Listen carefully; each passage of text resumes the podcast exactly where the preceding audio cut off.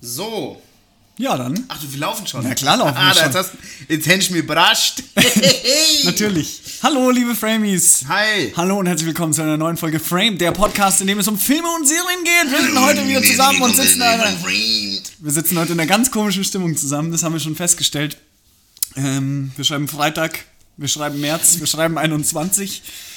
Äh, was schreiben wir noch so? Wie, Es ist- wie geht's dir, Friedrich? Es ist fast Freitag der 13. Es ist aber Freitag der 12., wo wir gerade aufnehmen. Aber wenn, also, wenn fast Freitag der 13. ist, dann ist Freitag der 12. nicht nah dran, sondern dann ist morgen Samstag der 13. Ja, ich meine, aber das ist nur von der. Du weißt, was ich meine. Ja, es ja. ist nicht wirklich nah Ja, dran, aber egal. Äh, was hast du mich gerade gefragt? Wie es dir geht. Äh, ganz okay. Irgendwie bin ich müde.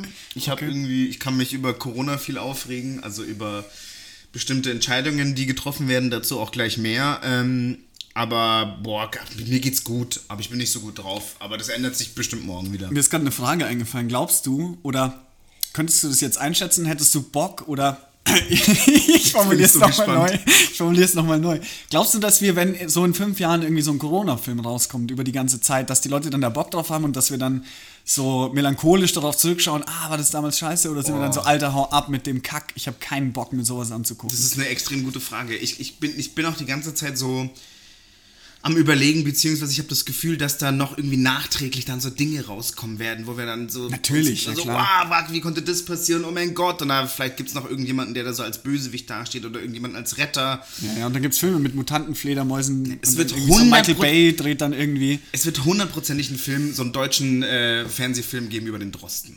Oh ja, 100%. stimmt. Wer Also- spielt den? Wer den Drosten spielt, Ja. mh, mh, dann, oh Gott. Aber gar nicht der- so einfach, ne? Drosten ist eh ein charismatischer Dude, der hat auch so lange dunkle Haare.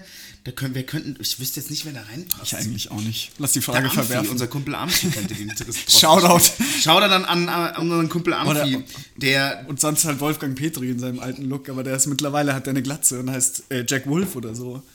Was redest du? Das ist gemein, voller Ernst. Wie bitte? Wolfgang Petri hat sich eine Glatze geschnitten und heißt Jack Wolf. Ja, der hat auch die, dachte, die Bändchen ich dachte, nicht mehr. Nein, der macht jetzt, nein, mich der macht jetzt so Rockmusik. Das habe ich mal, muss man irgendwie suchen. Ist Jack Wolf and the Gang oder irgendwie sowas. Oder bla bla bla Wolf. Ich weiß noch nicht, ob es genau, ob es Jack ist, aber der macht, äh, der macht jetzt so Rockmucke. Liebe Framies, ich weiß nicht, ob ich das gerade ernst nehmen kann, was der Flo sagt. Ohne Scheiß. Nein, ich erzähle hier keinen Quatsch. Okay, warte ganz kurz. Halt mal bitte die Leute bei Laune. Ich muss das jetzt nachschauen. Okay, alles klar. Also, Jack Wolf, wie die, Mar wie die fucking Klamottenmarke. Jack Wolf. gib einfach mal Wolfgang Petri neue Band ein. Wolfgang Petri. Für alle, die es nicht wissen, äh, deutscher Schlagersänger. Schlagersänger, der extrem viele Armbändchen. Ähm, War nicht auch Verlieben, Verloren, Vergessen, Verzeihen von ihm? Das ist ein geiler Weit Song. Verloren, Ja, ist ein geiler fest. Song. Pete Wolf. Pete Wolf, genau, ja, siehst du mal. Wolfgang Wolf. Petri, ja gut, er hat es einfach umgedreht, da hätte ich auch The drauf New. Band Project vom, vom Wolfgang Petri. Ja, das hören wir uns jetzt aber nicht an. Nee, bitte nicht. Aber ja, das ist, ich habe wieder was gelernt. Das wusste ich nicht. Ja, siehst du mal. Ähm, So, äh, los. sollen wir loslegen? Na klar. Gut, dann legen wir mit den News los. Leute, Wo fangen wir an? Also volle Transparenz. Ähm, ich will, also der, der wichtigste Teil der News, beziehungsweise die Hauptnews, die wir haben, ist, dass potenziell die Kinos wieder öffnen. Oh, das wäre so geil. Und um diese News zusammenzustellen, habe ich echt gebraucht und ich weiß immer noch nicht, ob ich es verstanden habe. Und ich glaube, ihr seht, auf was ich hinaus möchte. Es ist extrem kompliziert, wie und wann, wo Kinos aufmachen. Also folgendes. Eigentlich ist es so, die Bundesregierung hat ja so einen Stufenplan aufgestellt, so verschiedene Phasen. Ich glaube, insgesamt gibt es fünf Phasen und in der vierten Stufe stehen unter anderem Kinos, die potenziell wieder öffnen. das glaube ich, ist es nicht schon Ende März theoretisch? Pass auf. Ja, okay. Es sorry. sollte, na alles gut. Ab dem 8.3. wäre nämlich Schritt 3 losgegangen in, dieser, in diesem komischen Plan. Ah, ja. Und das ist zum Beispiel diese, dieses Ding, dass jetzt langsam Läden wieder aufmachen. Bei dem Ja, genau. Inzidenzwert unter 50 kann, kann man ganz normal, also nicht ganz normal, unter bestimmten Auflagen, natürlich mit Masken alles reingehen. Und bei einem Inzidenzwert zwischen 50 und 100 darf man so Click and Collect nach Terminvereinbarung Was wir ja machen. jetzt auch haben. Was wir jetzt zum Beispiel für alle ZuhörerInnen, die auch außerhalb von München leben, ähm, die gerade zuhören, zum Beispiel, wir haben das gerade in München. Wir haben einen Inzidenzwert über 50, unter 100 und deswegen kann man halt so Click-and-Collect-Sachen machen. Aber das Ding ist, Kinos sind ein bisschen dran gekoppelt an diesen 8. März. Denn die vierte Welle der Bundesregierung tritt nur in Kraft, wenn ab dem 8. März zwei Wochen lang der Inzidenzwert unter 100 bleibt. Ach so, das heißt, wir sind jetzt gerade in so In einer, einer Art Phase. Phase. Ab dem 22. März, wenn dann der Inzidenzwert unter 100 bleibt, können Kinos aufmachen. Wieder unter verschiedenen Auflagen. Wenn der Inzidenzwert unter 50 ist, können die Leute rein mit Maske und Abstand. Und wenn der Inzidenzwert zwischen 50 und 100 ist, muss man einen Schnelltest, den man am selben Tag gemacht hat, vorlegen, um in den Film zu gehen. Ja, das ist ja auch krass. Ihr seht schon, es ist mega komplex. Ja. Es ist auch von, von Bundesland zu Bundesland unterschiedlich. Ich muss ehrlich sagen, es ist mega unübersichtlich. Auch diese Chart, die die Bundesregierung rausgehauen hat, dieser Fünf-Stufen-Plan. Nee, da muss ich auch sagen, da blicke ich mittlerweile nicht mehr so ganz durch. Also man Also- kann es ja nachlesen, schön und gut, aber so aus dem Kopf könnte ich auch nicht sagen, wann was jetzt wie gültig ist. Ich habe mitbekommen, dass ab dem 8. März jetzt eigentlich die Geschäfte hätten aufmachen können, wenn es denn unter 50 gewesen wäre. Jetzt Und wir haben am das 8. März, Punkt, Ja, genau in München auf zum Beispiel. den Tag über 50 wieder über gehabt. 50 Jetzt sind wir heute, glaube ich, schon wieder bei 65 oder so. Ja. Also das geht, Die geht auch da Inzidenz wieder hoch. steigt eh. Oh, Ich glaubst sehe- du dran? Ich sehe uns nicht in die Kinos Nee, gehen. ich auch nicht, ehrlich gesagt. Ich auch nicht. Aber ja, ich meine, es tut weh. Ich hätte so wahnsinnig Bock, wieder ins Kino zu gehen. Es sind so viele Filme. Auch Nomadland haben wir jetzt schon oft drüber gesprochen.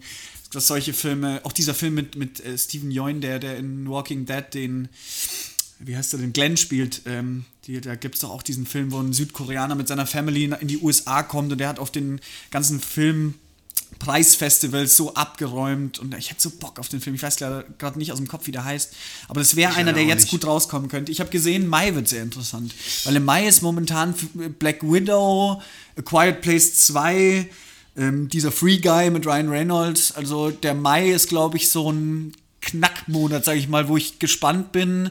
Also das könnte noch mal viel auch über die Schicksals, äh, Schicksale der Kinos entscheiden. Ja, ich glaube, der Mai ist eh ein wichtiger Monat. Da entscheidet sich auch nicht nur für die Kinos, ich glaube auch für den Rest der Wirtschaft oder auch für Gastro entscheidet sich da viel, weil das ist halt der Monat, wo es so ein bisschen wärmer wird. Ja, ja. Und das ist der Monat, wo, die, wo man wieder, wie im Jahre 2020, wie letztes Jahr, dass sich da eventuell ein bisschen was tut.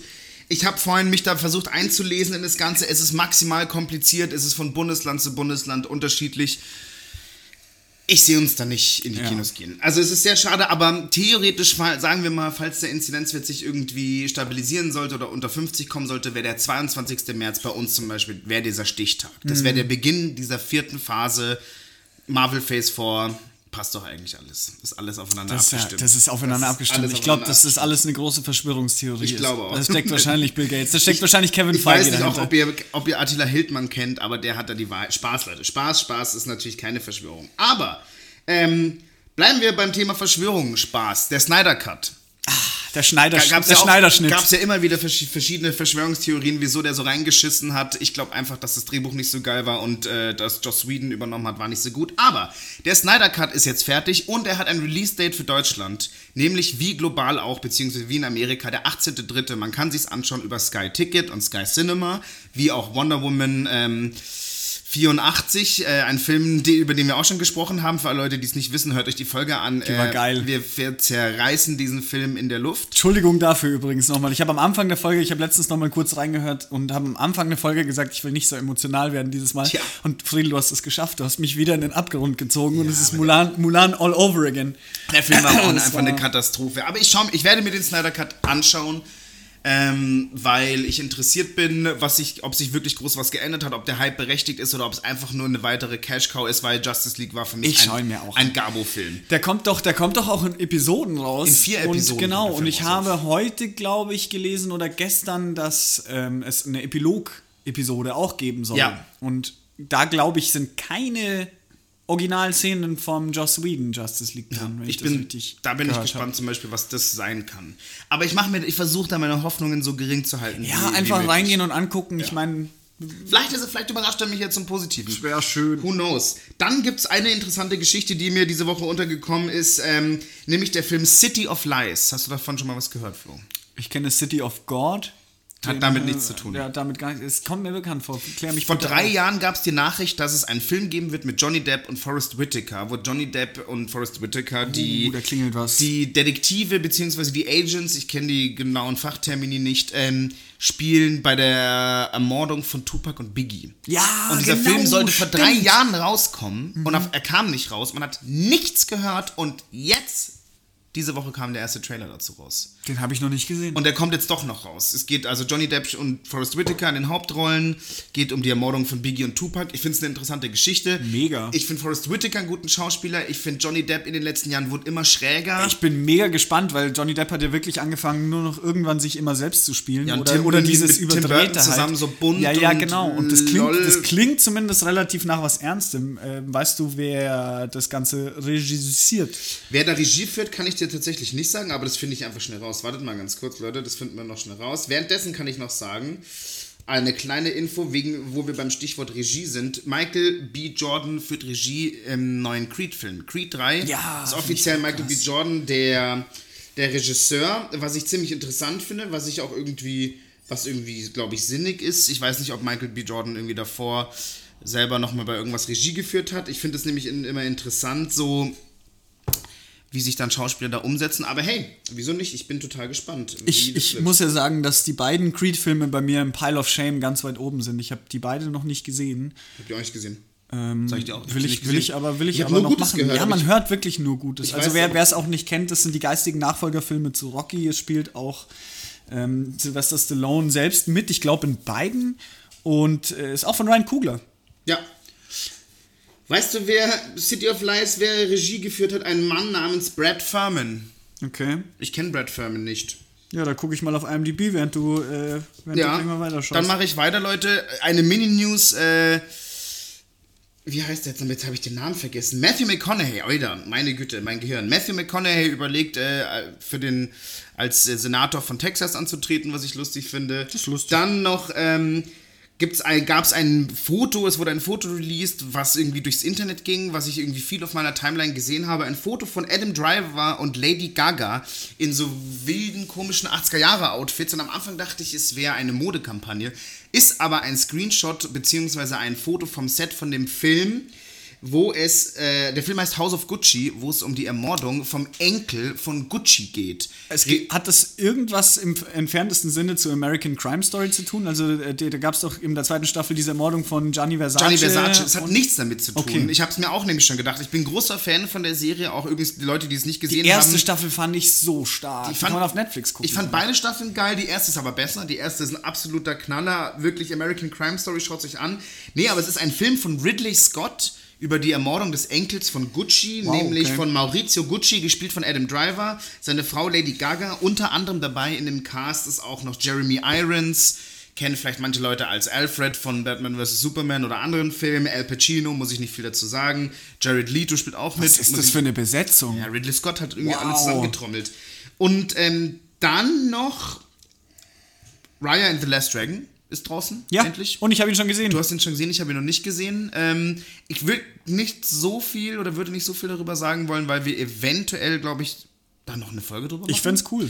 Ich Komm, habe dann auf jeden legen- Fall Dann legen wir uns hier fest. Dann legen wir uns hier fest. Wir machen noch eine Folge drüber, Leute. Deswegen sparen wir uns jetzt. Und gerade eben, wirklich auf dem Weg hierher, ist mir eine News untergekommen, die ich irgendwie sehr weird finde. Uwe Boll, ein Skandalregisseur, hat unter anderem Postal, ein Skandal-Videospiel verfilmt. Ein deutscher Regis- Regisseur, der bekannt dafür ist, sehr schlecht zu sein, sehr schlechte Filme zu machen. Und Videospiele vor allem zu verfilmen. Und Videospiele Far Cry zum Beispiel hat er ja auch Gott, gemacht. Mit, mit Till, äh, Till Schweiger. und das ist wirklich. stimmt. Far Cry hat er auch Das gemacht. ganz, ja. ganz. Also, aber vor allem, der macht oder hat in den 2000ern relativ viele Filme gedreht und die bewegen sich alle auf so einem irgendwie cringy, aber auch unterhaltsam Level, weil es halt so schlecht ist, dass es schon wieder ein bisschen geil ist. Post, so. also Postal hat zum Beispiel Momente, die finde ich echt lustig, weil sie so, so bizarr Ja, sind. Ist total. Der Unterschied zwischen einer Ente. Ja, genau, dieser, genau. Dieses irgendwie. Oh, ist geil. Aber das Problem ist, Uwe Boll macht einen Film über das Attentat von Hanau. Oh Gott. Und ja, No way. Du wusstest es jetzt noch nicht. Nee, ich dir wusste es noch nicht. Das ist wirklich, Oh. oh Gott. Ich finde es auch, das ist ein ganz schlimmes Boah, das ist oh vor allem Gott. so ein schwieriges Thema und der Typ ist ja wirklich, es ist doch so lustig, ähm, Uwe Boll ist bekannt für, oder momentan ähm, postet der immer relativ viel auf seinem Letterbox-Channel. Okay. Also wer Letterbox nicht kennt, ist so ein bisschen IMDb, also eine, eine Filmdatenbank, die mehr in so eine Social-Media-Richtung geht, also dass man sich untereinander drüber unterhält und dass man eigene Reviews und eigene Scores postet und ja, so ein bisschen wie so eine Timeline auch auf Facebook halt hat.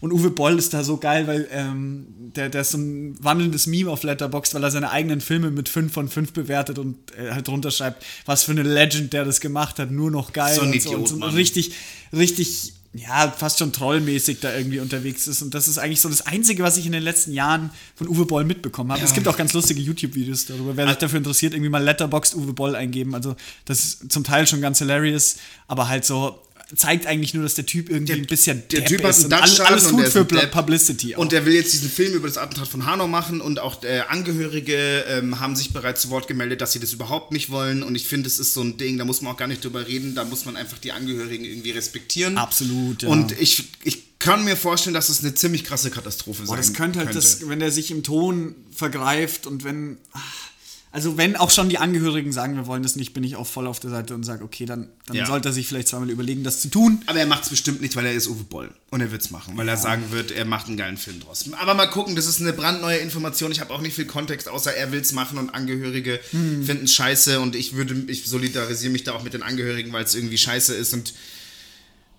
auch noch zu früh irgendwie, ach, keine Ahnung. Es ist auf jeden Fall ein schwieriges Thema. Ja. Gibt es noch irgendwas, was dir aufgefallen ist? Ich fand die letzten zwei Wochen newsmäßig, filmemäßig ein bisschen mau. Mir ist jetzt nicht krass viel untergekommen. Ich habe auch das Gefühl, die ganze Industrie ist halt einfach immer noch in so einer Art, in so einer Art Ja. mal Ja, ja. abwarten-Stimmung. Das irgendwie stimmt, keiner traut. Also, Ja, es wird halt auch jeden Tag was vorgezogen, dann wird wieder was nach hinten geschoben. Ja. Das finde ich auch ein bisschen schwierig, weil es einfach. Ja, das da passiert so viel und das, das sind irgendwie zehn Filme am Tag, die irgendwie jetzt wieder vorgezogen. Jetzt wurde ja zum Beispiel äh, Kong vs. Godzilla sollte im März schon kommen, jetzt natürlich doch wieder nicht und wird jetzt wieder nach hinten. Ich glaub, wirklich. Ja, das ja. wollte ich nämlich gerade. Nee, es ist jetzt wieder nach Och, hinten geschoben. Ich weiß es nicht auswendig. Ähm, James Bond ist ja mittlerweile ein Running Gag bei uns und das ist halt, glaube ich, mittlerweile auch keine News mehr wert, weil es passiert jeden Tag irgendwie wieder was anderes und ich habe selber keinen Überblick mehr, wann was erscheint. Deswegen von daher nicht. Äh, eine Sache, die ich zumindest mal kurz ansprechen wollte, ist das Thema Golden Globes. Oh ja, Die stimmt. haben stattgefunden, die Verleihung ist passiert. Große Gewinnerin mit bester Regie und bester Film, Chloe Zhao für Nomadland. Ja. Ich bin ja seit ich The Rider gesehen habe auf dem Hype Train, dieses Drama um den Rodeo-Reiter, der vom Pferd fällt und dann äh, die mit der Verletzung und seiner Rolle als Cowboy im äh, mittleren Westen der USA zu kämpfen hat. Bin sehr großer Fan von diesem Film. Mehr habe ich noch nicht gesehen von ihr. Die Eternals kommt ja dann. Also wer da Interesse dran hat an dieser Regisseurin, sollte unsere Folge über die New and Upcoming Regisseure, das ist glaube ich zwei oder drei Folgen her, dass wir darüber gesprochen haben, sich mal anhören. Ich habe das Gefühl, Ähm, alle abgeräumt, ja. sind auf dem Hype-Train bei ihr auch und wirkt so, als wäre es berechtigt. Sehr spannend, finde ich Ja, das. voll. Mir ist jetzt gerade noch eingefallen, Flo, ich weiß nicht, ob wir in der letzten News drüber gesprochen haben, Casting von Last of Us, der Serie, haben wir darüber gesprochen? Nee, haben wir noch nicht. Genau, aber lass mal erstmal die Golden Globes kurz fertig Okay, machen. ja, ich will noch ein, zwei. Sachen Ja, erwähnen. ja. Ich habe jetzt keine Liste vor mir, aber ich weiß aus dem Kopf, Ja. dass The Crown gewonnen hat, was ich sehr cool finde, weil ich immer noch gerade The Crown gucke und immer noch nicht mit der vierten Staffel fertig bin, und ich finde es immer noch mega geil. Eine fantastische Staffel und ja sehr brisant, weil ja auch das äh, britische Königshaus gerade eben Ja, nach den Enthüll Enthüllungen von Meghan Markle und Prinz Harry irgendwie wird da extrem viel drüber geredet. Wahrscheinlich auch zu Recht, weil Monarchie ist so ein, also das ist jetzt vielleicht eine persönliche Einschätzung von mir, aber Monarchie ist sowas. ein veraltetes ein ver- Konzept. ja, ein sehr veraltetes Konzept, was Ja, es nicht und braucht. braucht man überrascht sein, dass ein, ähm, eine Familie, die nur aus Status quasi lebt oder als, als ein Status den Titel inne hat, ähm, aus einem Geburtsrecht, das sie haben, macht es dann oder wundert es dann, wenn die rassistische Äußerungen Mich Ich- ich nicht, to Der Satz war so wack gerade von mir, Wahnsinn. aber egal, ich weiß, was du meinst. Ähm, genau, ansonsten großer Verlierer der Golden Globes, Mank. Hat, glaube ich, nichts gewonnen, obwohl der für wahnsinnig viele Golden Globes nominiert war. Und jeder, der den gesehen hat, den ich kenne, oder die den gesehen hat, den, die ich kenne, jeder sagt, er ist nicht gut. Haben, den haben wir immer noch nicht geguckt. Nee, aber ich habe auch echt immer Aber weniger du Bock. hast auch nicht so richtig Bock. Ich habe auch nicht so richtig Bock. Citizen. Kane, ja, aber Ja, Mank, der soll nicht aber ich so bin toll halt so ein Fincher-Fan, dass es. Ich habe nicht auch. Weil da kommen wir jetzt vielleicht doch gleich zurück, so, äh, nochmal zu Fincher so, aber nur kurz. Ähm, bei den Sachen, die ich gesehen habe, wenn wir das gleich machen. Aber fin ja, irgendwie, keine Ahnung. Kein, ja, ist schade irgendwie, aber ich, werd, ich will mir den Ich trotzdem find's noch ja schade. Ich finde schade. ich finde ja schade. schade. Ich finde ja schade. Naja, Menk hat nicht abgekommen. Würden, ich glaube auch, ich glaube, wir kommen nicht drum rum, dass wir irgendwann eine Folge über den machen. Vielleicht ist das so ein Hidden Gem und wir beide finden den voll geil. Ja, wer weiß, das habe ich zum Beispiel bei Hold the Dark vor ein paar Folgen schon gesagt. Das ist übrigens meine Kaffeemaschine im Hintergrund, Wow, falls es hi. jetzt vibriert. Hallo. Hallo. Ähm, ich habe es ja schon gesagt, Hold the Dark war für mich so eine Surprise. Dieser Netflix-Film mit ähm, Jeremy Wright, den man aus Westworld kennt, der 5,6, glaube ich, auf IMDb hat und ich fand den mega. Also ich habe das überhaupt gar Aber so- nicht verstanden. Ich, bei so vielen Bewertungen, da Wer bin ich so weiß. vorsichtig. Auch, ich merke auch immer bei Amazon Prime sind Bewertungen Oh, ja. so oft schlecht. Midsommar hat ja auch so ein ja, schlechtes aber, Ranking. aber die Leute auf Amazon Prime ist, glaube ich, nur so, "Äh, was ist das? Ich gebe drei Sterne. Ich habe irgendwie das Gefühl, das schaut, weiß schauen nicht. halt es ist halt immer schwierig, weil, also auch das Thema unserer heutigen Folge, da werden wir auch noch drauf kommen. Ja. Ähm, da haben die Leute Bewertungen gedroppt nach zwei, drei Folgen, wo du dir halt denkst, was schaut halt doch, also, ja eben, das macht halt, und ergibt vor allem dort in der Serie überhaupt gar keinen Sinn. Aber lässt du was. Okay, genau. Last of Us ähm, wurde, also ein, wer es noch nicht kennt, Last of Us ist ein fan fantastisches Videospiel, beziehungsweise eine fantastische Videospielreihe. Gibt es bisher die Teile 1 und 2, ein Sony Exclusive. Ähm, ich bin übertriebener Fan dieser Serie. Ich auch. Du bist auch übertriebener Fan dieser Serie. Sie ist auch einfach wirklich Das ist grandios. mein absolutes Lieblingsspiel, der erste Teil. Ich glaube, auch das zweite Spiel ist eines der besten Singleplayer-Spiele, das ich seit Jahren gespielt habe. Ich habe geweint, ich habe mitgefiebert, ich hatte Angst. Also Absolut, wirklich ja. total genial. Und es wohl, ähm, es gibt eine Fernsehumsetzung von The Last of Us. Ähm, Mit dem Game of Thrones Cast. mit dem Game of Thrones Cast, nämlich mit Pedro Pascal, der spielt Joel, den, äh, den, den männlichen Protagonist, und El, also wie, wie heißt denn? Bella Ramsey. Bella Ramsey, genau. Bella Ramsey hat in Game of Thrones, wen hatten die da gespielt? Die kleine Mormont, oder? Die kleine Mormon, genau. Die, kleine, Lady, die junge Lady Mormon, mimige die sich Mormont. mit einer Szene in die Herzen der Fans gespielt hat, äh, als sie nämlich da die Starks joint in den, in den neuen Krieg quasi. Genau. Und Bella Ramsey, lustig, dass sie Ramsey heißt. Ich dachte nämlich gerade, als ich das gelesen habe, hä, scheiße, ist das nicht der Game of Thrones Ja, Name? ja, Weil sie auch die Ramseys ja. Game of, naja. Oh, Game of Thrones, Flo, hätten wir den Podcast so ein paar Jahre früher gemacht. Da Hätten können wir trotzdem mal noch irgendwann drüber sprechen. Ja, Ich die letzte. Staffel, Mann. Egal. Auf jeden Fall, Bella Ramsey spielt Ellie. Und bevor wir zum Thema kommen noch, Flo, frage ich dich, was hast du denn, in, seitdem wir uns das letzte Mal gesehen haben, angeguckt? Ich finde das Casting übrigens ganz okay bisher, danke der Nachfrage. gut. Äh, Ich bin gespannt, wie Pedro Pascal sich macht, weil Pedro Pascal lustigerweise mit seinen Filmen jetzt sehr oft in den Müll gegriffen hat, jetzt zuletzt halt auch Wonder, Wonder Woman. Woman, ja. Und aber bei den Serien Game of Thrones oder Narcos halt immer mega krass ist. Also Und auch Mandalorian. und es ist eine HBO-Serie und ich vertraue der HBO schon, die haben immer einen sehr hohen Production Value und ich glaube, dass es geil wird. ich hoffe ich hoffe so Ich sehr. Ich habe auch ein also- bisschen Schiss. Also Ich ah, traue ich- Pedro das Pascal mir halt schon Rolle wichtig, of Us. Aber ich glaube, wir müssen offen drüber sein. Das wird keine 1 zu 1 perfekte Umsetzung. Es wird andere Sachen geben. Und ich bin da aber auch, ich bin da auch nicht so engstirnig. Wenn es ein bisschen anders wird, wenn der Charakter ein bisschen Die Welt, die Welt wird. braucht allgemein mehr gute Videospielumsetzungen. Ich fand The Witcher ganz cool. Ja. Ähm, und das ist aber auch schon der definitiv positivste Ausschlag, den es gibt, weil alles andere an Videospielverfilmungen, so Mortal Kombat, da kommt doch jetzt auch wieder ein neuer. Und Der äh, schaut aber nicht jetzt anspruchsvoll aus, ich glaube, aber er schaut ganz funny Müll. aus. Oh, das, ist, es gibt so ich viele find- ich schlechte find, der schaut okay. Ich finde, der Mortal Kombat, den schaut, das schaut so ein bisschen trashig, lustig, gory aus. ja, nö, kein Bock. Bock habe ich auch nicht, aber ich finde es schaut nicht so schlimm Nee, aus. finde ich kacke. Okay. Finde ich, find ich einfach kacke. Nee, scheiße. Aber Flo, was hast du denn jetzt angeschaut? Sag Gar nicht so viel, Mann. Ich habe gar nicht so viel gesehen. Ich zock gerade Spider-Man auf der PlayStation 5. Ich habe eine PlayStation 5, Alter! Ja, wir haben beide eine PlayStation 5. Wer hätte gedacht, dass dieser wir Tag noch privilegierten kommt? Arschlöcher. Ja, wir haben Glück, Ähm, ey. und ich spiele ja gerade den ersten Spider-Man und das ist wie ein Film und deswegen beschäftige ich mich da abends nach der Arbeit sehr oft damit und es macht mir mega viel Spaß. Ja. Ähm, und ansonsten habe ich nur zwei Sachen gesehen, nämlich Raya and the Last Dragon. Ähm, da haben wir gesagt, reden wir jetzt nicht drüber, nur so viel, ich fand ihn gut. Cool. Ich war sehr hyped nach dem ersten Trailer. Ähm, vor allem nach dem Teaser war ich hyped, nach dem Trailer nicht mehr ganz so und ich fand ihn gut. Aber mehr möchte ich an der Stelle gar nicht Ja, sagen. Ich danke. habe 22 Euro dafür ausgegeben für diesen ich VIP, für diesen VIP-Access. Und nach wie vor ähm, finde ich diesen Preis ridiculous zusätzlich zu dem Joke. zu dem zu dem Abonnementpreis. Ich finde es wirklich ein Auf Joke. der anderen Seite haben wir dann Joke. gesagt, als wir uns den ausgeliehen haben, dass du quasi mit 11 Euro pro Person, wenn du das zweit machst, wie ein Kinoticket hinkommst. Ja, aber es ist ja nicht 11 Euro. Ist Ihr zahlt ja auch noch Disney Plus monatlich. Ja, das stimmt. Ja, das ist immer schwierig, das Und du, das ist kein, du, hab, du hast zu Hause, habt eine, du hast einen schönen Fernseher, du hast eine gute Anlage hier, aber du hast halt kein halt- Kino. ja, ja, es ist kein. Kinofeeling, Du hast keine Kinoanlage. Ich finde es nicht mit, mit, ich find's nicht miteinander. Es ist eigentlich nicht cool. Und wenn man anfängt, das irgendwie cool. miteinander zu vergleichen, dann gibt man deren, denen fast recht. Ja, vor allem zum Beispiel bei Wonder Woman hätte ich es nicht gemacht. Nee. Also das war jetzt bei Sky Oh dabei Gott. Und äh, das war auch okay und dann schaut man sich's mal an, weil dann denkt man sich, okay, den würde ich jetzt sonst im Kino gucken. Ja. Jetzt habe ich Sky, why not? Nehme ich mal mit. Aber um- dafür nochmal 20 Euro Wort, da hätte ich mir einen Arsch gebissen, sage ich Ja. dir ganz ehrlich. Also das wäre brutal. Ja.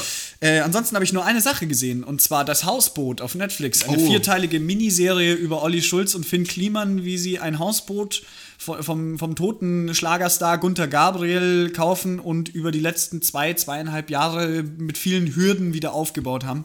Ich wusste davon, von diesem Projekt, weil ich ganz gerne Fest und Flauschig höre. Schau dann an unsere Podcast-Bros. An unsere Kollegen. Olli, Olli und Jan hören uns natürlich jede Klar, Woche. hören die uns. Obwohl wir nur alle zwei Wochen erscheinen, hören sie uns jede Woche, weil Klar. sie halten es nicht mehr aus. Wir machen für die beiden noch extra Folgen, aber das Ja, darf, darf private bitte, Folgen. bitte Jetzt, jetzt, genau, jetzt kommen wir hier ein bisschen in Compliance-Thematik. Das bleibt alles im Vertraglichen. Ähm, und ja, es ist ähm, cool gemacht. Es ähm, ist sehr kurzweilig, es sind vier Folgen je 30 Minuten, so ein bisschen Aufarbeitung, was da eigentlich alles passiert ist. Und ich fand es irgendwie ganz geil, mir das abends mal so ein bisschen anzuschauen. Ich habe es in zwei Tagen durchgeschaut, geht echt super schnell. Ähm, ich mag Finn Kliman, ich finde Olli Schulz witzig. Die zwei zusammen sind auch eine coole Dynamik. Ähm, ist halt jetzt irgendwie eine Doku mehr oder weniger. Aber cool gemacht, kann man sich angucken. Also schon auf jeden Fall eine Empfehlung, wer, wer da irgendwie Interesse hat. Auch an so Baugeschichten. Ich mag, ich bin ja gar kein Typ für so Remakes im Sinne von ähm, Personen. Personen so äh, re Remakes. zu remaken. Da gibt es ein anderes also- Wort dafür. So, so Ma Makeover. Makeover, danke, das habe ich gesucht. So, ob es jetzt ein Raum, ein Haus oder eine Person ist. Ich bin da immer nicht so ein krasser Fan von sowas. Und das war aber cool. Also, Geil. macht Spaß. Ich weiß noch nicht, ob ich es mir. Doch, ich werde es mir wahrscheinlich anschauen. Ich weiß nicht, ob es mich so interessiert, weil mich die Hausbootgeschichte immer ein bisschen genervt hat bei Fest und Flauschig, weil ich höre Mhm. das auch viel. Ähm, keine Ahnung, aber ich werde es mir auf jeden Fall anschauen. Ich habe geguckt, Neues aus der Welt, der Western mit Tom oh, Hanks den habe ich noch nicht gesehen. und der jungen äh, Schauspielerin, die man unter anderem aus Systemsprenger kennt. Ja, Eine wie deutsche, heißt die noch Ich habe den, ich hab den Namen vergessen. Oh, äh, Zengel, El Elena Zengel. Zengel. Elena, Zengel. Elena Zengel.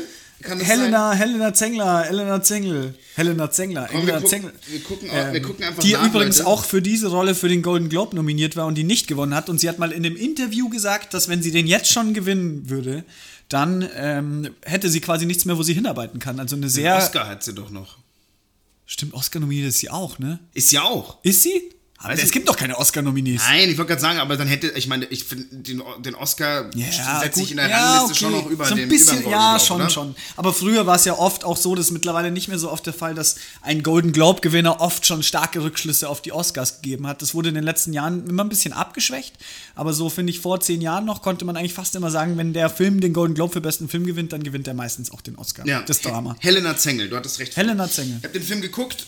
Ich sage jetzt vielleicht auch nicht so viel, weil du ihn noch nicht gesehen hast, Flo. Ich fand ihn okay. Ja. Ich finde, er hat schöne Bilder gehabt. Was ist das Beste, was ist das Schlechteste? Äh, ich finde, das Beste ist ähm, teilweise die Bilder, die finde ich sehr schön. Ist es ein Western? Es ist ein Western. Deswegen, so, das hat so Red Dead Redemption-Momente, die ich irgendwie schön fand. Das Schlechteste, ich finde manche Leute oder manche Charaktere weird und was ich hasse, da wird in dem Film Deutsch gesprochen und es ist einfach kein richtiges Deutsch. Und Ich will jetzt nicht sagen, bitte redet richtig Deutsch, aber es ist so.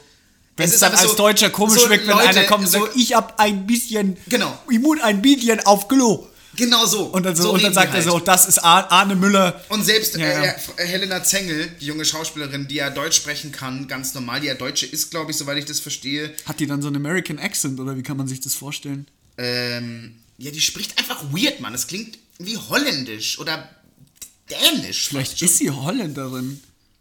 Was jetzt echt nicht positiv das, nein, auf die ist, in dich Berlin, also die ist in Berlin wäre. geboren. Vielleicht ist sie, also die ist, ähm, ist eine deutsche Kinderdarstellerin und Schauspielerin. Okay, na gut. Und die redet, die, also der wurden anscheinend Anweisungen gegeben, so zu sprechen, wie sie es tut. Und dann muss ich, denke ich mir halt so, hä? Lass sie halt einfach ganz normal Deutsch labern. Weil es nimmt mich übel, übelst aus der Immersion raus. Naja. Ja, ich weiß, was du Ich habe mir Three Billboards Outside Ebbing, Missouri nochmal angeschaut, weil Boah, er ein mein Lieblingsfilm Film ist. 2019. Der ist einfach, 2019, ist das nicht länger her? Das ist, der ist von 2019. Das Echt? Ist, wie heißt er nochmal? Also Francis McDormand in der Hauptrolle, Sam Rockwell spielt mit. Ich finde, das ist vielleicht die Und der, beste das der Rolle von Sam Regisseur Rockwell. von, der Regisseur von zwei von dreien meiner Lieblingsfilme überhaupt, nämlich Three Billboards Outside Ebbing, Missouri. Der zweite Film, der einer meiner Lieblingsfilme überhaupt ist, ist ähm, In Bruges oder auch Brü 2018. Brücke sehen. Oh, 18. Brücke sehen und sterben ist der zweite. Und dann hat er noch Seven Psychopaths gemacht, der sich mir nie so richtig erschlossen hat, der Film. Trotzdem aber sehenswert ist. Also Ich, ein, ein toller Film. Martin McDonough heißt. Martin McDonough, dann habe ich den ersten Herr der Ringe, also Herr der Ringe, die Gefährten in Extended Version 4K HDR angeguckt. Ganz Das- schlechter Film. muss Ja. ich nicht Herr, viel der drüber Ringe, reden. Herr der Ringe ist gar nichts. Diese. Ist sich aber auch die Kino-Community einig, dass das, dass Ja, das, nix ist. nix. Also nee, um mal ernst zu sagen, ich finde die 4K HDR-Umsetzung macht übelst Bock. Lohnt sich der Kauf nochmal? Also, boah, ich, Als, also, als, wenn man jetzt nicht so ein wenn man jetzt Superfan ist ja, das weiß ich nicht. Ich glaube, für einen Superfan lohnt sich nicht, to be honest. Ja? Für mich lohnt sich, ich finde, das ist saugeil. Es schaut fantastisch aus und ich finde es mega, wie ein- einfach optisch halt nochmal diese, dieses alles halt nochmal so zu sehen und schaut irgendwie, es schaut einfach mega modern aus. Es schaut Mhm. immer noch zeitgemäß aus. Das fand ich interessant. Ich wollte alle Extended-Versionen nochmal an einem Platz haben, weil mir meine zwei, zweimal geklaut wurden. Lange Geschichte. Geklaut? Ja, gehe ich jetzt nicht näher drauf ein. Lagen in einem Auto und uns wurde das Auto geklaut, das Bandauto vor ein paar Jahren. ja, naja, ja, egal. Ähm, ich fand's geil. Habe ich noch irgendwas geguckt, was irgendwie von. Nee, ich habe geguckt, über das wir heute sprechen. Ja, das ist richtig. Das ist ein Das super ist Übergang. Transition jetzt. Das Das ist ein super jetzt, oder? Ja. Worüber sprechen wir denn heute? Alle Leute, Wir die es gar nicht in der. Folgenbeschreibung schon gelesen haben. Wir haben es aber noch nicht gesagt. Wonder Vision. WandaVision. WandaVision. Wa- WandaVision. WandaVision. wir, wir reden heute über Wonder Vision. Ja. Wonder Vision oder ob da wird, wird sich heute noch Wir versprochen. reden heute über WandaVision. Wo fangen wir an, Flo? Was ist WandaVision? Wonder, Ja. Ich hab's schon. One. WandaVision ist eine neunteilige Marvel-Serie, die man auf Disney Plus ohne VIP-Account empfangen kann. Der, die erste Produktion, die in Phase 4 angesiedelt ist, nach, Inf nach Endgame. Äh, ursprünglich sollte Black Widow der erste Phase 4 Film werden und ich sage deswegen habe ich Produktion auch gesagt, aber Black Widow wird ja ständig verschoben, soll jetzt aktuell im Mai kommen. Und deswegen ist es jetzt WandaVision. Es sollte auch mal The Falcon and the Win- Winter Soldier sein, das jetzt nächste Woche Ja. premiert. Ja. Bin ich Hast sehr du da Bock gespannt drauf? Ja. Da habe ich mehr Bock drauf als mir Wonder nicht- Vision. Boah, ich, ich. Da müssen wir gleich nochmal drüber Ja, reden wir Also vom mal drüber, Setting her, vom Setting her wirkt, find, nämlich finde ich Falcon and the Winter Soldier wie so dieses klassische, wieder so eine klassische Superhelden-Story. Irgendwie so ein bisschen mehr War-mäßig, so geht in die Captain America-Richtung. Und WandaVision hat sich da mehr getraut. Deswegen fand ich das Grundsetting, obwohl man es, oder die Grundidee, obwohl man die vorher ja gar nicht so wusste bei WandaVision, erstmal interessanter. Aber Ja, das stimmt. finde ich ist, und das muss ich jetzt schon droppen, eigentlich die größte Schwäche von Anfang an für mich gewesen. Ich finde nämlich, dass Wanda, Maximoff und Vision leider die mit die beiden schwächsten Avengers sind. Die sind nicht, ich bin nicht so ein Fan. Ja, Sorry. ich bin auch, ich bin auch nicht, ich finde die Idee von Vision geil, aber ich finde immer, dass Vision nicht hundertprozentig geil umgesetzt ich wurde kann im ihn nicht greifen. Ich kann weil- ihn überhaupt nicht greifen, um ehrlich zu sein. Aber ich er weiß soll, nicht. ich finde, das ist ja das Ding, er soll ja auch nicht so greifbar sein. Er ist ja ein humanoider Roboter eigentlich, extrem intelligent, extrem stark. Vision ist wahnsinnig stark. Ich finde ja, dass er immer, Vision ist in den Filmen immer ein extremer Punching Ball und einfach nicht so stark. Das stört mich immer so ein bisschen.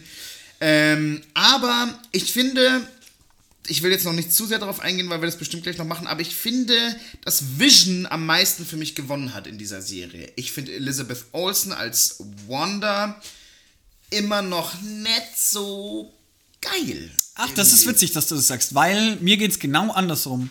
Ich finde Wanda jetzt, ja, wir spoilern noch nichts, gell?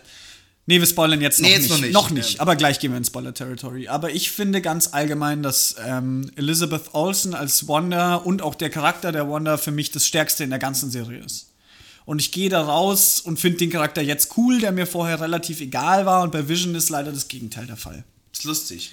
Ich Also mir geht's wirklich genau Als ich jetzt gerade am Ende war, dachte ich mir irgendwie so, boah, irgendwie, am meisten hatte ich jetzt mit Vision mitgefühlt. Ich weiß auch nicht wieso. Ja. Aber egal, lass uns doch mal genau, also. Okay, Die erste- äh, noch die- kurz ein paar Facts droppen. Ja. Ähm, es ist die teuerste Serie aller Zeiten mit einem Budget von, ich glaube, 25 oder 15, nee, 25 Millionen, glaube ich, pro Folge. Folge. Ja. Und ich habe mich die ersten Folgen, ich suche das gleich nochmal raus, wie viel es genau ist, ähm, aber ich habe mich die ersten Folgen ehrlich gesagt so ein bisschen gewundert, wo dieses Budget ist. Ja, das frage ich mich Ähm, jetzt auch gerade. Und ganz allgemein zusammengefasst, worum geht's? In erster Linie mal außerhalb des Spoiler-Territories. Es ist aufgebaut wie eine Sitcom erstmal, ähm, die in ja, die viele verschiedene reale Sitcoms aus den 50ern bis 90ern fast schon ähm, als Karikatur sieht, nachahmt, Ja, aber also dabei, dabei irgendwie auch selbst versucht, lustig zu sein. Und ich sag absichtlich versucht, weil da kommen wir gleich noch dazu. Ähm, und ja, es, es ist nicht so, wie alles zu sein scheint. Ist, Ja. glaube ich, das Einzige, was man jetzt sagen darf an der Stelle. Und das möchte ich jetzt auch gleich noch sagen. Jetzt habe ich nämlich gesagt, Wanda ist für mich das Stärkste in der Serie. Und jetzt komme ich zu dem, was für mich mit Abstand das Schwächste ist. Nämlich dieses ganze Sitcom-Zeug. Ja. Ich fand das so, ich fand es leider überhaupt nicht gut umgesetzt. Ich finde, Dann lass uns doch mal bei diesem Aspekt jetzt auf den mal genau, kurz lass uns konzentrieren. da erstmal kurz drauf eingehen. Wollen wir jetzt schon eine Spoilerwarnung aussprechen?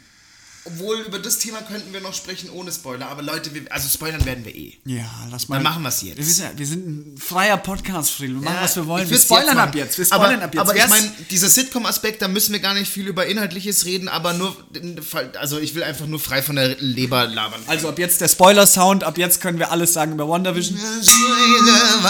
Boah, scheiße. Ja, vielleicht hat es ein bisschen wehgetan im Ohr, Das ist ab jetzt unser offizieller Spoiler-Sound. Also, ich finde, ähm, Alle sterben. Also pass auf, alle sterben. Nee, ich finde die Idee, dass. Also wir müssen vielleicht ja erstmal erklären, wie es zu dieser Idee, wie es zu, dieser Sit, zu diesem Sitcom-Aspekt kommt. Wanda ist nach den Geschehnissen von Avengers Endgame am Boden zerstört. Denn ähm, Wanda verliert Vision. Vision wird von Thanos gekillt, indem Thanos ihm den Mindstone aus dem Kopf reißt und in, den, äh, in seinen Infinity Gauntlet steckt, etc. etc. pp.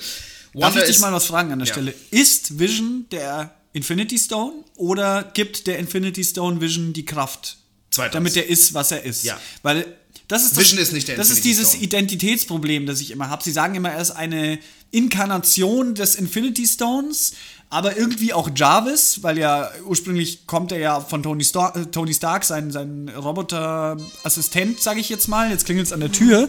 Ähm, aber ich rede noch kurz meinen Satz fertig. Aber ich habe da immer so ein bisschen so ein Identitätsproblem. Bezieh mal bitte Stellung dazu. Ja. Ähm, das ist interessant. Ich habe da irgendwie nicht so ein Identitätsproblem, weil ähm, ich meine, keine Ahnung, also Jarvis hat diese Personality und der Mindstone, finde ich, ist immer eher dazu da, um halt irgendwie die Kraft zu verleihen. Ich, das ist irgendwie, keine Ahnung, das stört, also da habe ich, das stört mich irgendwie nicht so Das ist richtig. das, was- Ich aber versuche das mir das auch macht's nicht zu erklären, weil es eh so Sci-Fi Ja, ist. das ich meine, stimmt, er ist aber- Jarvis und er ist ein Stein, ach, whatever, er ist Aber ein guck Vision, mal, das macht es für mich so schwierig, den Charakter mit dem zu relaten und den irgendwie nachzuvollziehen. Ich hab, kann für den super schwierig Empathie aufbauen und deswegen hatte ich lange das Problem, diese Beziehung zwischen Wanda und ihm irgendwie ernst zu nehmen, weil, ich, weil mir nicht ganz klar war, was ist er? Und deswegen ist er für mich als Charakter so schwer greifbar. Es ist auch schwierig, aber ich, lass uns noch zu diesem emotionalen Ding kommen. Ich finde, Vision Ja, ja. war immer aber eine Stimme der Vernunft in dieser Serie, beziehungsweise eine sehr menschliche Stimme, die sie irgendwie, wie soll ich sagen, irgendwie beeinflusst hat. Das fand ich irgendwie sehr interessant und ach, keine Ahnung. Aber lass uns, lass uns noch mal erst bei der Prämisse bleiben. Wanda durch den Tod von Vision ist Wanda am Boden zerstört und, und geht in einen Ort namens Westview, ähm, wo sie, glaube ich, ursprünglich geplant hatte, mit Vision irgendwie sich, äh, wie soll man sagen, eine Familie zu gründen. Ja, das wird doch dann im Verlauf auch irgendwie klar, dass. Wie ist denn das nochmal, dass das von ihm ausgeht und er hat sich, glaube ich, diesen Ort ausgesucht und zu ihr auch gesagt, hier, this is the place where we would get old Ja. stuff, so in die Richtung. Und ähm, Wanda fährt dann dahin, hat irgendwie einen Kurzschluss, beziehungsweise dreht einfach komplett durch, macht ein Schutzschild oder ein Schild um dieses Westview und kreiert in diesem Schutzschild eine komplett eigene Welt mit ihren eigenen Regeln. Eigene, und mit eigenen Charakteren, etc., etc. Es ist echt schwer, das zu erklären. Ja, es, ist nicht so easy, weird. aber im Endeffekt ist das genau der Grund, warum das alles so Sitcom-mäßig aufgebaut ist, weil sie schafft es ja mit ihrer Magie, mit ihrer Kraft quasi die, das ganze Dorf, das sind ja, oder Stadt, das sind ja alles wirkliche Leute zu manipulieren, die wissen ihre richtigen Namen nicht mehr, die spielen quasi alle Rollen nach ihrem Willen. Und, ähm, und sie hat sich quasi als, als Wohlfühl, das wird dann im Laufe der Serie ja klar, eben vor allem in den letzten Folgen, oder ich glaube in der letzten Folge, dass, sie, dass für sie diese Sitcoms eine Art Rückzugsort sind, ein Wohlfühl-Place, weil Die sie einfach mit ihren Eltern früher, da gibt es dann Genau. nämlich sehr coole Flashbacks, ähm, so Serien wie Malcolm in the Middle geschaut hat oder irgendwelche Dick Sitcoms Van aus den- Dyke Show, so Genau, die, aus gan- den die 60ern, Referenz 70ern. an die, genau, an die, also an diese, an die Genau. schwarz-weiß Sitcom-Zeit. Und jetzt ganz, also wir haben jetzt die Prämisse ungefähr erklärt. Ja. Sie strahlt da, was ich zum Beispiel weird finde, technisch, ich meine, die, die, die, das Militär, was außerhalb dieses Schutzschilds abhängt, schaut sich das am Fernseher an, weil sie das in einer Art Wellen rausschickt. Das Ja, das ist komisch, nicht sauber erklärt, aber Meine das ist, Güte, das ist, also ich meine, das ist ein Sci-Fi-Film, scheiß drauf. Am Ende, am Ende sehen wir die ersten drei Folgen komplett in einer halben Stunde wie eine Sitcom-Folge, inklusive Laugh-Track im Hintergrund, ähm, inklusive diesem, dieser Persiflage, dieser Karikatur, was wir gesagt haben. So, und da möchte ich jetzt einmal kurz was dazu sagen. Das ist nämlich genau das, was mich am Anfang, was es für mich am Anfang super schwierig gemacht hat. Ich bin nicht ungeduldig, was so Serien angeht oder Filme angeht und finde es sogar eigentlich ganz cool, wenn eine Mystery relativ lang aufrechterhalten wird. Aber das kam ja wöchentlich raus. Und in der ersten Woche kamen zwei Folgen raus und das ist einmal dann 50s und 60s jeweils die Sitcom. Erstens mal bin ich wahrscheinlich nicht die Zielgruppe dafür. Ich kann damit überhaupt nicht relaten und habe überhaupt keine Erinnerungen an solche Serien. Bei mir geht es dann in den 80s, 90s los, wo dann Malcolm in the Aber Middle und denn, in den 2000 wer Modern schaut Family sich denn ist. WandaVision an, der die Dick Van Dyke Show gesehen hat. Ich Das ist halt das niemand. Ding, weil was ist die Zielgruppe? Das habe ich mich die ganze Zeit gefragt. Also Wir. weil ja, aber genau, aber Wir wir, und eher kennen ja, Menschen. also wir kennen ja das nicht und das ist das Problem, weil ich würde mich schon prinzipiell darauf einlassen, sage ich jetzt einfach so, aber ich fand's nicht lustig und fand's nicht geil und es ist einfach wirklich, du hast so fünf bis zehn Sekunden in den ersten zwei, drei Folgen, wo dann angeteasert wird, okay, hier ist irgendwas nicht normal. Da sitzen sie dann mit dem Boss von Vision, wo er in diesem, in diesem Büro arbeitet, in den 50s, sitzen sie dann beim, beim Tisch und dann merkst du, dass irgendwas off ist, weil sie kurz so ernst wird und dann schauen alle Charaktere plötzlich aus ihrer Rolle heraus, so, "Huh, was ist hier los? Und Wanda will irgendwas anders und dann wird so ganz langsam, die ersten zwei, drei Folgen wird so angeteasert, wie das passiert und Jetzt will ich schon wieder über den nächsten Punkt sprechen, nämlich Pacing, aber das mache ich jetzt noch nicht in vollen Zügen. Ich finde einfach die ersten zwei, drei Folgen ist das Ganze relativ slow, ein Slow Burn, aber halt dabei nicht lustig. Und deswegen fand ich die ersten drei Folgen leider nur schlecht. Also sagen wir mal so, ich habe Hat mich überhaupt nicht abgeholt. nach den ersten drei Folgen hätte Kein ich bisschen abgeholt, hätte Friedrich. ich gerne aufgehört. Friedels hat mich nicht abgeholt. Nee, abgeholt. Ich hätte nach den ersten drei Folgen Stand am aufgehört. Bahnhof? Mann, Flug. Und es kam keiner. Mann, Flug. Es kam Mann, niemand. Flug. Es kam Keiner. niemand. Es kam leider abgeholt. niemand. Nee, die ersten drei Folgen fand ich nicht geil. Ähm, ich hätte gerne aufgehört nach denen. Ich habe nur weitergemacht, weil, ähm, weil ich aus Vollständigkeitsgründen irgendwie mir das angeschaut habe, weil ich natürlich an diesen Marvel- Marvel-Filmen Filmen interessiert bin. Ich fand's richtig wack. Ich bin überhaupt, ich habe erst wieder gemerkt, auch, dass ich Sitcoms mega boring finde. Bist du kein Sitcom-Gucker? Gar nicht? Gar nicht mehr. Mehr. okay. Ich habe mal Sitcoms. Ich bin gar kein Sitcom-Gucker mehr. Die Prämisse, so wie das da aufgezogen wurde, auch vor allem die alten taugen mir null. Ich glaube, wenn man das auf in, irgendwie in die Moderne übertragen könnte, könnte ich mir das vorstellen. Aber so wie es da dargestellt wurde in den ersten drei Folgen, fand ich es einfach nur wie, als würde ich eine relativ belanglose Sitcom gucken. Ja, und das ist nämlich genau das Problem, weil es versucht nämlich schon irgendwie diesen Spirit aufzufangen, aber das ach, ich kann es nicht oft genug sagen, der Humor, der dabei verwendet wird, war einfach halt entweder nicht da oder halt nicht so ganz greifbar für mich. Ich fand es einfach nur ein Drag. Ich fand es einfach nur langweilig und dachte mir so, wow, wo führt das hin? Ja. Und wie gesagt, diese Mystery dahinter, das ist ja eigentlich cool, dass da so ein Rätsel dahinter ist. Und das ist, glaube ich, das große Problem. Und jetzt muss ich doch kurz ähm, zum Thema Pacing, also Geschwindigkeit der ganzen Serie kommen. Weil am Anfang zieht sich das hin und dann plötzlich in Folge 4 macht's zack. Und dann geht's los und dann schießt diese Story los, als gäbe es keinen Morgen, bis hin zu den letzten beiden Folgen, wo das Tempo auf einmal so hoch ist, dass du aus den letzten beiden Folgen allein nochmal einen ganzen Film machen könntest. Ja. Und das finde ich super schwierig, weil eigentlich, wenn man sich so eine Kurve vorstellt, geht die immer steiler nach oben, aber das macht das Ganze für mich in sich, also das wirkt so, als wäre das nicht in sich eine geschlossene Story, sondern so ein bisschen chaotisch. So wie es uns bei Wonder Woman ging mit dem, mit dem Pacing-Problem, versuche ich immer, einen Film und eine Serie irgendwie in so ein Gerüst zu packen und, und zu sagen, okay, ist das ein in sich vom Tempo, von der Machart her geschlossenes Produkt? Und das hatte ich bei Wonder Vision dann eben am Ende leider nicht, was aber nicht heißt, dass es so schlecht ist, bei weitem nicht wie, wie Wonder Woman. Nee, Und, es ist äh, auf, auf gar also- keinen Fall so schlecht wie Wonder Woman. soll jetzt gar nicht wieder in so ein Ding gehen. Aber wie gesagt, da, da hatte ich dann eben meine Probleme damit. Also die ersten drei Folgen. Aber lass uns nee. mal kurz bei, lass uns mal kurz dann bei der Story bleiben, wenn du jetzt gerade schon angesprochen hast. Ich finde ja allgemein, dass in dieser Stor- Story mir zu viel passiert. Ich finde sie wild. Ich finde es ist eine sehr, sehr wilde Story. Ich finde es all over the place. Ähm, und ich muss sagen, dass mich die nie, die Story hat mich nie zu keinem Zeitpunkt richtig begeistert. Mich schon. Und zwar gegen Ende. Ähm, jetzt nehme ich schon ein bisschen vorweg, wie ich die Ja. Serie nämlich finde, weil ich finde, sie hat einen Turnaround geschafft. Und ich habe oft jetzt gelesen schon im Internet, dass viele Leute, die da verschiedenste Theorien haben, weil wir müssen auch noch über Quicksilver reden, ähm, verschiedenste Leute, die, die super viele Theorien, auch mit der Öffnung des Multiversums geht es da vor allem rum, hatten, äh, dann super enttäuscht waren, dass das Ende im Endeffekt nur in Anführungsstrichen nur ein, ein klassisches Marvel-Finale war. Es gibt halt doch nochmal den fetten Battle, Vision gegen seine, seine körperliche Reinkarnation und ähm, Wanda gegen Agatha Harkness, die sich ja dann als ähm, Feind oder als Antagonist der, der, der ganzen Serie rausstellt, erst zu Folge 8, was ich einen ganz coolen Twist Das fand ich ganz okay auch. Den Twist fand Und der ich Song okay. war auch geil, Agatha All Along, den fand ich ganz witzig. Das, das fand ich irgendwie, das fand ich ganz, das fand ich ganz cool. Ich finde es auch Oh Gott, das ist so all over the place, dass ich jetzt sofort wieder in das nächste springen möchte. Aber lass uns das vielleicht erstmal irgendwie versuchen, in dem Ding zu bleiben. Ja. Ähm, ich finde, dass die Story hinten raus definitiv besser wird, aber ich finde es ein bisschen zu spät fast. Ich hätte zum Beispiel unter normalen Gesichtspunkten früher aus der Serie wäre ich ausgestiegen, to be honest. Ich hätte irgendwann einfach nicht mehr weitergeguckt. Ähm, ich habe es eher gemacht so aus, aus, aus Fleiß. Und hinten raus wird es dann besser, ja. Aber zum Beispiel auch, das ist so weird. Das, ich habe mich fast gefreut, dass es Action gab am Schluss. Weil ja, ich fand's, ich bin, ich fand's auch nicht, cool umgesetzt. Ich bin auch nicht so action Da hat man auch das Budget gesehen. Ich habe übrigens nachgeschaut, wirklich 25 Millionen pro ich, Episode. Das finde ich übrigens irre.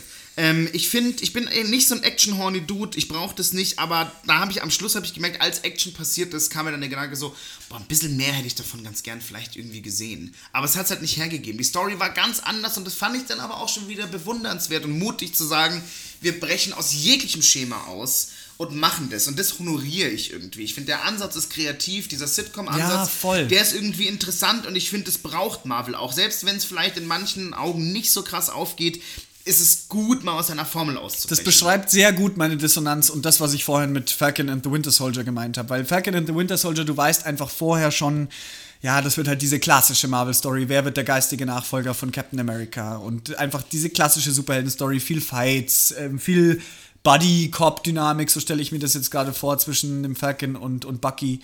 Ähm, und bei WandaVision war es halt einfach ein anderes Grundsetting. Und deswegen tut es mir auch so leid und deswegen finde ich es so schade, dass ich genau das nicht gut finde. Weil ich will das honorieren und will auch sagen, das finde ich geil, dass sie sich mal was anderes trauen. Aber es hat bei mir gar nicht Aber ich finde, man kann Konzept. die Idee honorieren und das auf jeden Fall. Und ich finde, es ist, vielleicht kann man ja auch festhalten, dass es, ich weiß jetzt gar nicht, ich würde jetzt gar nicht mal sagen, dass ich es so schlecht fand, sondern es ist einfach null mein Style und mein Vibe. Ja, ich glaube, darauf können wir uns einigen, ja. Voll. Und jetzt lass mal, dann lass uns vielleicht nochmal einzeln auf die Charaktere eingehen, weil. Oder auf das Setup. Irgendwie ist es schwierig, da jetzt irgendwo anzufangen. Und du hast gerade schon Pietro erwähnt. Mhm. Für den Kontext kurz: In Age of Ultron lernt man zum ersten Mal Wanda Maximoff kennen. Ähm, die beiden sind ja eigentlich, wenn man die Comics kennt, Mutanten. Die sind ja Teil der genau, X-Men-Reihe. Aber die durften damals noch nicht, weil damals gab, hat ja Marvel noch nicht zu Disney gehört und da gab es diese Fox-Fusion noch nicht. Das ist eigentlich viel wichtiger. Das ist, ähm, das, das, ist das, Thema, das ist das weil Thema, die, die X-Men-Rechte nämlich bei Fox, bei Fox, die ganze Zeit lagen und auch die X-Men-Filme, alle, die man so alle und deswegen kennt. wurden die nie als Mutanten beschrieben genau. und auch nie als Scarlet Witch und nie als Quicksilver, weil genau. das alles Namen waren, die Fox hatte. Und, ähm, die haben sogar eigene Origin-Stories nochmal bekommen. Genau, was ich schwierig schon immer schwierig fand, weil ähm, die Origin-Story eigentlich total interessant ist, dass die beiden ja auch Kinder von Magneto sind eigentlich. Ja. Mhm. Und das fand ich immer cool, aber Mai, das haben sie halt nicht hinbekommen, das ist irgendwo fair. Und jetzt hat man aber halt, man hat jetzt ganz klar zu spüren bekommen, hey, Marvel hat ja, Disney, die haben jetzt die Rechte. Richtig. Und das ist nämlich was, was ähm, in, diesem, in dieser Serie wichtig ist, weil wenn Pietro ins Spiel kommt, gibt es einen großen What the fuck Moment. Genau, es ist nämlich äh, nicht der Originalschauspieler Aaron Taylor Johnson, Aaron Taylor Johnson sondern es ist Evan Peters. Ich weiß ja, wie ist sein Name? Evan Peters? Aus dem X-Men-Universum, der ja dort den Quicksilver gespielt und zwar in den ähm, X-Men-Prolog-Filmen, wo sie in den 50er bis 70er Jahren, glaube ich, spielen. Wie heißt er? Evan Peters, ist richtig, oder? Evan Peters. Haha, perfekt. Ja. Genau. Ähm, und er steht plötzlich da und alle sind so, what the fuck? Jetzt schaffen sie es, das Multiversum aufzumachen. Genau. Und das finde ich so wack, weil das ist so. Ja, das finde ich auch wack. Aber gut, dass wir drüber sprechen, weil ich muss ja. auch sagen, da dachte ich mir so, Leute, ganz, ganz ehrlich, so, nee. Ihr habt auch euch jetzt die Mühe gemacht, was Eigenes zu erzählen. Und irgendwie, lasst doch das Ding ruhen aber das dann da irgendwie so reinzuquetschen, fand ich blöd. Ja, und vor weil allem, es war ja nicht nur so, es war ja nicht nur so ein, es war ja nicht nur so eine, die, beziehungsweise was es irgendwie beschissener macht, ist doch eigentlich die, was wir, was hinten, wie es hinten raus erklärt wird. Genau, das ist nämlich das, das Problem. Ist nämlich das Problem. Es stellt sich nämlich heraus, ähm, dass sie es nicht schaffen oder dass sie damit nicht das Multiversum aufmachen, sondern es ist ein Dick-Joke am Ende und der Typ ja. heißt äh, Ralph Boner, ja. stellt sich in der letzten Folge raus und hat nichts mit dem Evan Peters Quicksilver und zu tun. Und wird einfach nur von Evan Peters gespielt. Genau, und, und wurde von und er wurde von Agatha Harkness, also von der Antagonistin, platziert. Und ja. sie haben quasi dieses ganze Teasing, dass sie jetzt das Multiversum aufmachen. Irgendwie ist es schon ein ganz geiler Gag, muss man zwar sagen. Auf der anderen Seite ist es schon auch hart, das dann wieder so Also sich so äh, zu verschließen und dann, und dann eigentlich nur einen Joke draus zu machen. Das fand ich ein bisschen hart. Ich fand es irgendwie, ich, ich, fand- da dachte ich mir die ganze Zeit nur so, wieso habt ihr das Fass noch aufgemacht? Das war doch nur da, um die Leute zu schocken. Ja, klar. Multiversum. Ich meine, man muss ja auch also sagen, die, die Serie ist wöchentlich erschienen in Episoden, nicht alles auf einmal. Und die Leute haben halt genau deswegen in der Zwischenzeit wahnsinnig viele Fantheorien gestartet. Ähm, es wurde super viel diskutiert, wie machen sie das Multiversum jetzt auf. Und am Ende war es halt alles nur ein Joke. Und ich meine, sie haben halt so geteased und sie haben halt die Leute da eben in die Richtung geschubst und am Ende des Tages halt dann gesagt, okay, nee, war es halt jetzt doch nicht. Das Ja. ist ja ein klassisches Konzept, das benutzt wird. Ja. Aber es ist halt schon krass, weil der Hype um Marvel und jetzt hatten wir so lange nichts und jetzt kommt Phase 4 und dann, ähm, dann denkt man ja, also es wurde ja auch wirklich gesagt, dass, der, dass die Serie ähm, Doctor Strange and the Multiverse of Madness aufsetzt und ja, im Endeffekt ist es das ist halt nicht wirklich passiert. Es ist nicht wirklich, es ist einmal fällt der Satz, also das ist jetzt ein richtiger Spoiler auch, aber ich meine, wir sind jetzt eh schon sind drin. eh schon. Da sagt Agatha Harkness, danke Flo, da sagt Agatha Harkness irgendwie, Scarlet Witch ist ähm, stärker als der Sorcerer Supreme. Ja. Also Scarlet Witch hat mehr Kraft als äh, Dokt, äh, Doctor Strange.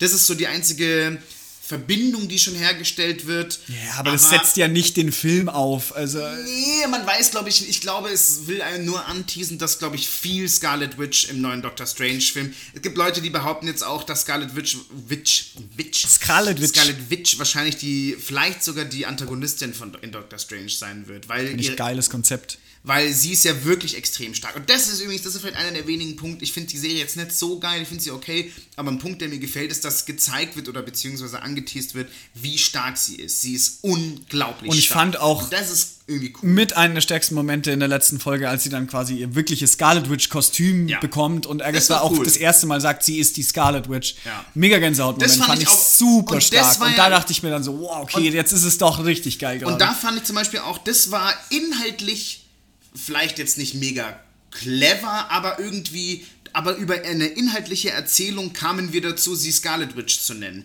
Man hatte praktisch hier, wieder, Genau. man, da, hier wurde gezeigt, wir haben die Rechte von Fox jetzt. Genau. Und jetzt setzen wir sie ein. Und das fand ich, ich fand die ganze Hexensache so ein bisschen, ja, ja. ist halt nochmal eine völlig neue Perspektive, weil gerade diese, diese Magie-Seite des Marvel-Universums, eben diese, diese, diese Witches, und da gehört ja Scarlet Witch Ja, einfach auch glaub, da dazu. man Das wurde bisher werden. noch gar nicht Ja. berührt und jetzt ist es eben, jetzt gibt es ja sogar diesen Flashback aus, den, äh, aus dem 17. Jahrhundert mit Agatha Harkness, Ja. wie sie damals ihre Powers bekommen hat, weil ihre große Kraft ist ja quasi die Magie anderer einzusaugen und Ja. sich einzuverleiben.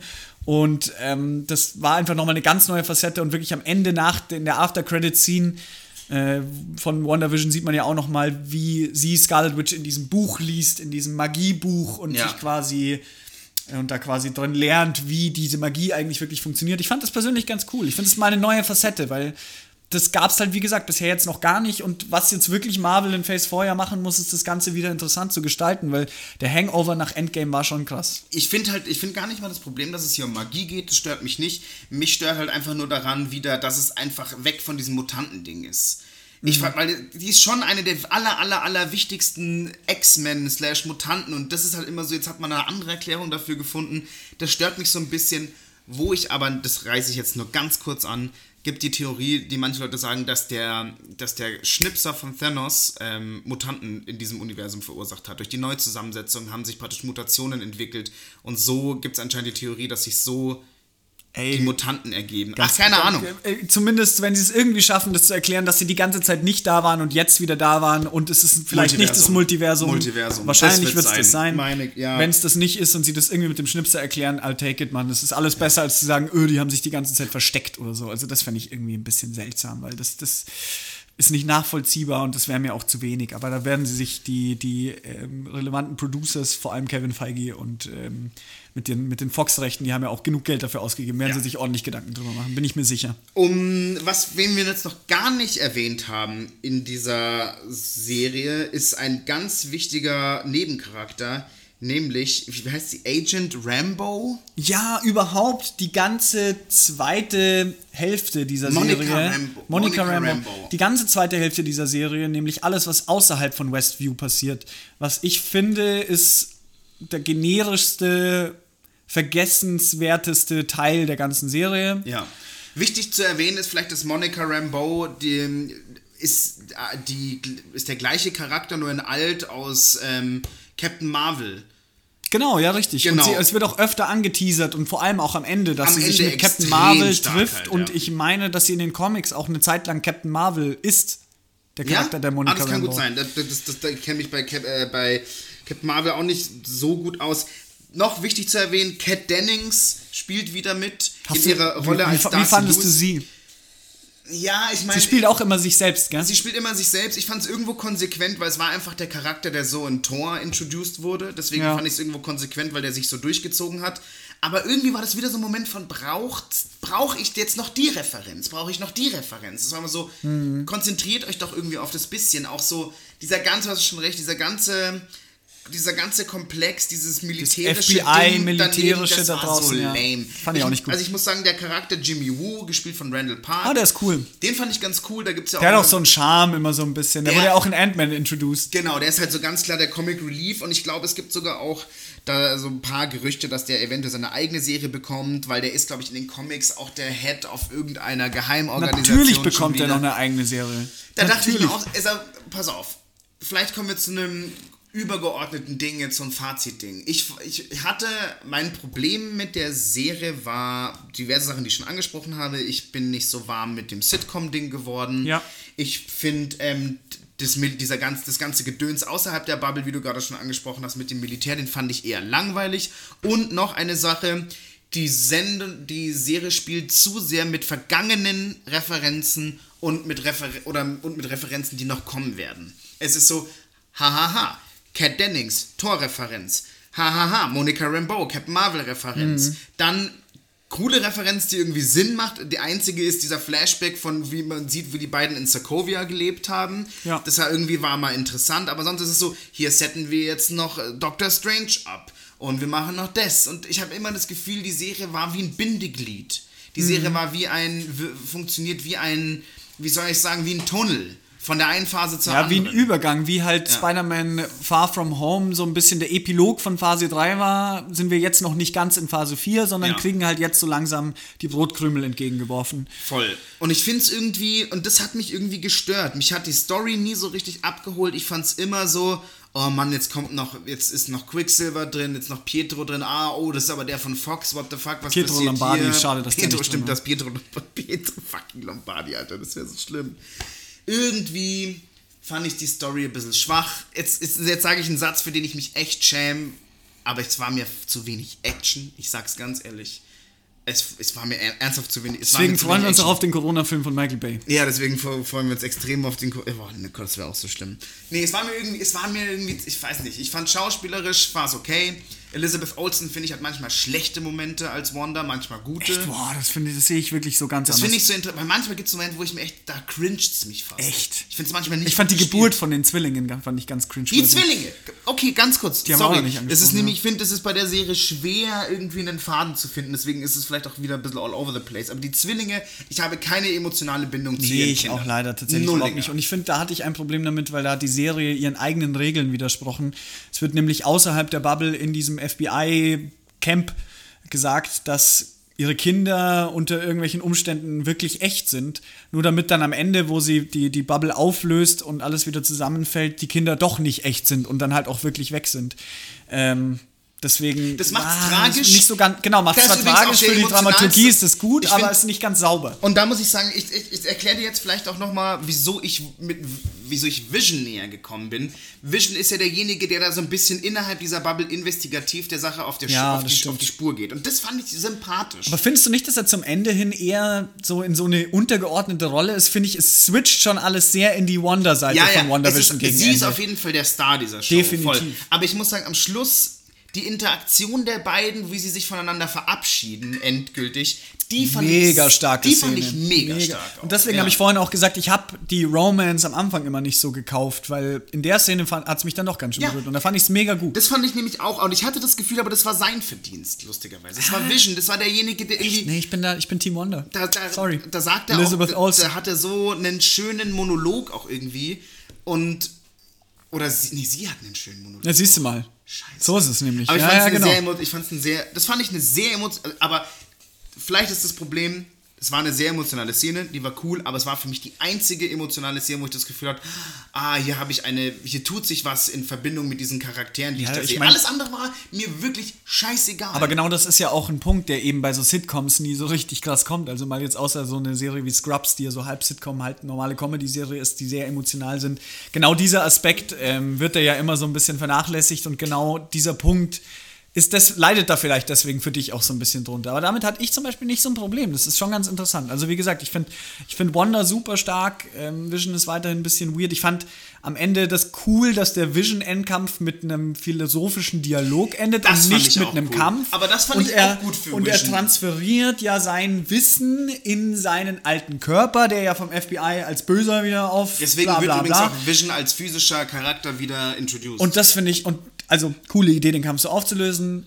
Richtig sad und richtig langweilig, dass sie ihn jetzt doch irgendwie wahrscheinlich Ja, wiederholen. wieder zeigt- Traut euch doch mal Ja, was. Also halt lasst ihn wieder- doch verschwinden. Genau, weil es halt wieder zeigt einfach so dieses, nee, wir killen die Charaktere halt dann doch nicht Ja, ab. Wenn genau. ihr wollt, dass da ein emotionaler Schaden hinter irgendwie bleibt, dann lasst diese Charaktere tot. Ich fand es vielleicht eh nicht so schlau, Vision sterben zu lassen, weil Vision ist eigentlich auch ein wichtiger Charakter in Avengers, aber so als zu dem Zeitpunkt, als er den Mindstone in der Stirn hatte, wusste, wusste man es ja eh. Man, man nimmt es leider einfach auch nicht mehr ernst, wenn dann Charaktere sterben, wenn sie nicht tot bleiben. Ich meine, momentan ist es halt noch Black Widow jetzt eben nach Infinity War, aber wer weiß, was da wieder passiert. Ähm, gibt Gamora ist stimmt eigentlich ja. genau, Gamora oh Gott, ja, ist stimmt. ja auch als Tony alternative Universums-Gamora wiedergekommen. Stimmt, klar, die ist ja schon wieder da. Ja, klar, die ist ja schon wieder, schon da. wieder zurück, Ja, alle die wieder ist ja zurück. im Film schon wieder gekommen. Ja, fuck, stimmt. Aber ich das ist Tony halt, Stark. ja, das ist halt der Punkt, weil dann, dann nimmt man das weniger ernst und ja, es ist alles irgendwie ein großer Rummel immer mit Marvel und sie haben da ein tolles Universum aufgebaut und super viele beloved Characters,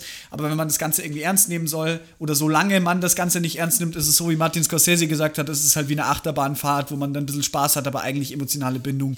bäh. ich habe ich hab irgendwie gemerkt, jetzt auch bei WandaVision, dass viele Charaktere, die dieses ganze Universum tragen, dann nicht mitgespielt haben. Also ich hänge schon am meisten an Tony Stark. Ja gut, klar, am die, meisten die, die America, Großen Thor, sind da jetzt nicht dabei, aber darum geht es ja auch so ein bisschen Nein, nein, jetzt in diesen Serien. Das ist Also- auch okay. Ich habe nur gemerkt, so, hm, vielleicht muss man auch, in, was Character Building angeht, mal auf die kleinen Charaktere, das machen sie ja mit der Serie, das ist ja, Ja. der Versuch, das ist auch, ich finde das irgendwie fair. Ich habe nur so gemerkt, so, oh, und ich habe gemerkt, ich brauche vielleicht was Neues. Dann, ich habe mir halt nur gedacht, so, scheiße, Eternals, mal was ganz Neues. ja, da wieder komplett neue Charaktere aufzusetzen, meinst du? Da habe ich sogar Bock drauf. Und jetzt sage ich was, das klingt auch wieder so asozial. Da klinge ich wie so ein zwölfjähriger Transformers-Gucker. Ich fand's auch null epic. Ich fand's so klein alles. Aber das ist ja auch Mhm. Aber ich glaube, ja, ja, genau, das sollte, ja- das sollte ja so ein bisschen das Grundding sein. Aber dann ist es auch ja in. Ordnung, das Voll. nicht so abzufern. Ich meine, wir kommen Voll. am Ende des Tages Voll. kommen wir von Endgame. Und wenn man heute die Szene sieht, wo Captain America Avengers Assemble sagt, dann Ja, das raste halt ich immer noch komplett aus. Und das ist halt einfach.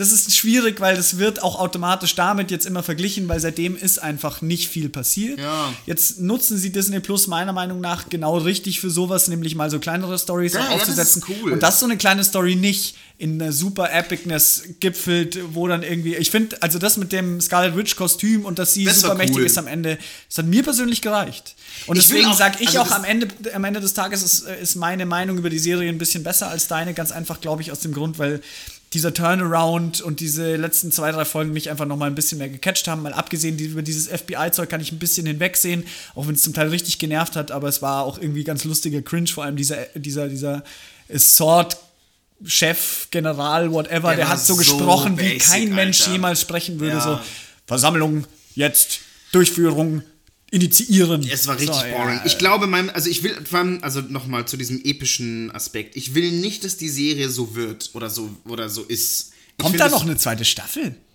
Das ist vorbei, oder? Ich glaube nicht. Da kann, also das wäre Quatsch. Also ich- Wenn da noch was ich- kommen ich- würde, das fände ich wieder Quatsch. Ich würde, ganz, ich würde da ganz offen bleiben, weil you never know, aber ich glaube nicht. Das Ding ist so, ich will gar nicht, dass diese ganzen Geschichten alle so episch sind, weil dann ist es auch over the top. Das stimmt schon voll. Aber irgendwie, ich glaube, das Grundproblem der Serie für mich ist, dass die ersten Folgen so schwach waren, dass ich, dass es das praktisch wie ein Loch hinterlassen hat bei mir in den letzten. Ich war einfach emotional nicht drin. Ich war die ganze Zeit so, oh, ich habe mich irgendwie durch, für mich waren es nämlich vier, fünf Folgen, die draggy as fuck waren. Und dann, als es dann geswitcht ist, war ich so, boah, ja, aber irgendwie habt ihr mich schon, ihr habt mich nicht nie richtig gewonnen. Mhm. Dieser Turnaround konnte mich nicht nochmal hypen. Ich war immer so, ja, ich fand die ersten vier so, mit den Charakteren auch, ich habe keine Bindung gehabt. Ich hatte nur mit ihr, also nur mit Wanda und Vision irgendwie eine Bindung. Aber und da mit nicht ihr so auch nicht so richtig. Ich wurde mit ihr nicht so krass warm, wie ich es gehofft habe. Am Schluss mehr. Und ich fand es auch interessant. Aber die ersten Folgen haben es irgendwie für mich so ein bisschen, ein bisschen kaputt gemacht. Übrigens, gerade nochmal nachgeschaut, ähm, es ist aktuell unklar, ob es eine zweite Staffel gibt. Es sieht eher danach aus, dass es keine gibt, sondern es wirklich in ähm, Doctor Strange erstmal nur gipfelt. Finde ich, jetzt, find ich jetzt im ersten Moment ganz gut. Ich habe noch eine Frage an dich. Ja. Wie findest du grundsätzlich dieses Konzept, dass äh, auf Disney Plus Serien jetzt einmal die Woche kommen? Klar, von der Business-Perspektive kannst du die Leute länger halten, weil jeder will halt dann jede, jeden Freitag, war es jetzt immer wie bei The Mandalorian, die neue Folge sehen und dann hältst du halt mal mindestens zwei Monate die Leute und jetzt ist eine Woche Pause, jetzt kommt schon Falcon and the Winter Soldier und ich denke mir, fuck, jetzt kann ich schon wieder nicht kündigen. Ähm, ja, ist echt sogar das ist jetzt mal aus der Business-Perspektive, aber für dich als Verbraucher, findest du das cool, mal wieder was nicht bingen zu können und auch mal sich auf was zu freuen oder zu warten? Ja. Oder sagst du, nö, ja. droppt alles auf einmal? Ich finde es gut, dass es wöchentlich kommt, weil. Ich finde, es waren ja, die ersten paar Folgen nicht die richtige Serie, um das zu tun, weil als diese Doppelfolge rauskam, wo es nur um diese Sitcoms ging, da hat es mich so krass genervt. Da wollte ich nicht weitergucken. Nee, eben, ja, ja, also, genau. Also, okay. Und da haben dann die Leute auch in Scharen Einser-Bewertungen auf IMDb gedroppt. Was für ein Shit, wo ich mir dann denke, Alter, wart doch erstmal ab, worum es eigentlich wirklich geht. Das macht doch überhaupt okay, gar keinen Sinn, das dann, jetzt so frühzeitig zu bewerten. Das wöchentliche Ding muss man vielleicht dann aus mehreren Facetten betrachten. Also andererseits muss ich sagen, finde ich es gut. Ich habe das bei Game of Thrones gemerkt, mir tut es gut, auch bei der Spannung von, von der Serie, dass ich, das, dass ich pro Woche nur eine Folge gucken kann. Ich finde auch das total schön, sich dann auf was zu freuen. Ich finde dass man die Dinge bewusster wahrnimmt, weil manchmal binscht man dann was so weg und dann hat man mal so eine halbe Stunde ein Loch und guckt aufs Handy. Boah, das stimmt, Wenn ich jede ja. Woche was gucke, schaue ich das so, ah, ich schaue jetzt eine Stunde so richtig wie so ein Ritual. Genau, das, ist, auch, das ist auch wie so, genau, cool. Ritual trifft es ganz gut, weil man setzt sich dann wirklich aktiv hin und guckt mal, wir gucken jetzt die neue Folge an und macht da so ein bisschen so ein kleines Event draus. Das mag ich nämlich auch ja. ganz gern. Aber das ist nämlich das Ding so, bei der Serie, durch dieses wöchentliche Format hätte ich eigentlich nicht weitergeguckt nach den ersten drei Folgen. Hätte ich eigentlich, habe ich auch. Ich habe übelstes Loch gehabt. Hast du wirklich, hast du nur geguckt. geguckt, weil wir gesagt haben, wir sprechen drüber. Hättest du sonst nicht weitergeschaut? Ich habe es weitergeguckt. Nach zwei, drei Wochen Pause mhm. habe ich dann irgendwie die vierte, fünfte, sechste so in einem Wisch geguckt, aber irgendwie eher, weil ich mir dachte, komm, das schaust du jetzt der Vollständigkeit halber. Ja. Ich habe es nicht wirklich angeguckt, weil ich es genossen habe, weil ich wollte. Und ähm, das ist halt. Und ich habe mich auch irgendwie so ein bisschen dieses, verpflichtet gefühlt. So in der Mitte dachte ich mir auch so. Ah. Ja, dieses Gefühl hat mich bis zum Schluss, glaube ich, begleitet. Deswegen mhm. konnte ich mich nicht mehr richtig begeistern. Es war immer so, boah, ja, das ist jetzt schon alles irgendwie cooler. Aber davor, muss ich sagen, habe ich mich einfach derbe krank gelangweilt. Okay, fair. Ich habe noch einen abschließenden Punkt, äh, über den wir noch nicht gesprochen haben, nämlich äh, Sound, Soundtrack. Oh, ähm, oh. Sound Editing und oh. Sound gut. Soundtrack, äh, kannst du dich noch an nee. einen Song erinnern. Nee, also jetzt gerade, wo du es sagst. Weil auch gerade da jetzt, ähm, nee, da ich habe jetzt gerade am Wochenende eben Ryan the Last Dragon gesehen, was meiner Meinung nach einen der geilsten Soundtracks in Disney-Filmen überhaupt hat und kommt komplett ohne so Musical-Nummern ja aus. Ist ein ganz normaler Spielfilm, aber Ach, wirklich, keine Musical-Nummern. Unfassbar geilen Soundtrack und da habe ich jetzt wirklich einen Direktvergleich dazu und das ist ganz lustig. Man sagt ja bei Marvel immer so ein bisschen gut, da gerade an dem Punkt fehlt's, weil diese Soundtracks relativ generisch sind. Fand ich da ganz, ganz brutal in der Serie. Ich kann mich an kein einziges Geräusch Es passt immer zum Ton, aber, also zum Ton, der gerade erzielt wird von den Machern, aber am Ende des Tages bleibt nichts hängen und. Gar nichts. Da, jetzt wurde drüber. Völlig generisch. Also ich habe darüber mir auch keine Gedanken gemacht, weil es sich, weil es so unauffällig war, ja. in einem negativen Sinne. Dass es ist halt wieder, einfach, das hat es, in mir nichts ausgelöst. Am Ende des Tages ist es halt wieder super polished. So wie alles von Marvel. Es ist, äh, die Bilder sind gut, der Soundtrack, keiner kann sagen, der ist schlecht der ist nur generisch. Es ist ein bisschen sad und langweilig, aber es ist sehr sauber, sehr poliert. Das, was einfach diese, dieses High-Superheldentum, das halt Marvel einfach aber, da aber man muss sagen, es ist zwar polished auf einer visuellen und auch vielleicht auf einer tonlichen Ebene, aber die, man muss sagen, dass die Story für Marvel-Verhältnisse eher ausgefallen war. Und das ist cool. Ja, ich find, das, das, das, ist, das kriegt auf jeden Fall den, den Sonderframey-Sternchen für, für sich was trauen. Ich, und das finde ich auch in diesem Universum gut. Am Anfang dachte ich immer, geht es überhaupt? Aber auch so Filme wie Thor Ragnarok haben bewiesen, dass, dass das irgendwie geht. Voll. Auch Guardian of the Galaxy, dass man aus dieser Formel ausbrechen kann. Und ich fand die Idee gut. Leider mit Sitcoms bin ich einfach der Falsche. Ich finde Sitcoms einfach. Ja. Ich hab dieses, der schwächste Part definitiv. das, da irgendwie, da habe ich auch wieder gemerkt, dass ich Sitcoms echt nicht mehr. Ich kann das nimmer schauen. Gibt es eine Sitcom, die du guckst? Ich fand das letzte, was ich vielleicht noch geguckt habe, war damals Modern Family, aber das ist Ja, bestimmt schon wieder zehn Jahre her. das geht noch. Seitdem, also ich bin auch nicht so der Typ dafür, der sich gerne mal cozy-mäßig alle zwei Jahre nochmal How I Met Your Mother anschaut Ich finde, das so. ist unglaublich Ich war, war immer ein riesen King of Queens Fan. Ich liebe Kevin James und wenn das mal irgendwo läuft, denke ich mir, ah, wie schön, und guck halt mal rein. Aber ich setze mich nicht aktiv hin und gucke eine Sitcom. Lang nicht mehr, ganz finde lang nicht. ich, ich mehr. find es erschreckend, wie schlecht Sitcoms gealtert sind, die ich Es ist ja auch, Netflix versucht das ja jetzt auch gerade wieder. Da gab es diese Big Show mit dem Wrestler Big Show, die nach einer Staffel sofort wieder abgesetzt wurde. Dann gab es dieses Ding hier mit, ähm, nicht Channing Tatum, wie heißt er denn? Mein Gott, The Ranch heißt, ist das auch auf Netflix. Das war mit dem, der, der, der bei Two and a Half Men Charlie Sheen abgelöst hat. Ashton Kutscher. Ashton Kutscher, danke, hat da die Hauptrolle gespielt in The Ranch, so ein, so ein ähm, Footballspieler, der quasi zurück zu seiner Familie geht in den Mittleren Westen und da irgendwie in dem, ja genau, in, dort ist irgendwie Bridgerton Sitcom- nicht eigentlich eine Sitcom? Ich habe Bridgerton noch keine Nee, einzige nee, Sekunde nee, ist geguckt. keine Sitcom. Ist- wir sind auch nicht die Zielgruppe. Das ist die erfolgreichste Netflix-Serie aller Zeiten, das ist krass. Nee. Müssen wir Machen mal wir eine Bridgerton-Folge? Wäre eigentlich ganz geil. Lass mal eine angucken. Bridgerton. Nee, wir gucken uns mal eine Folge an und schauen mal, was da Folge. so passiert. Nur mal eine Folge, mal gucken. Okay. Müssen wir mal.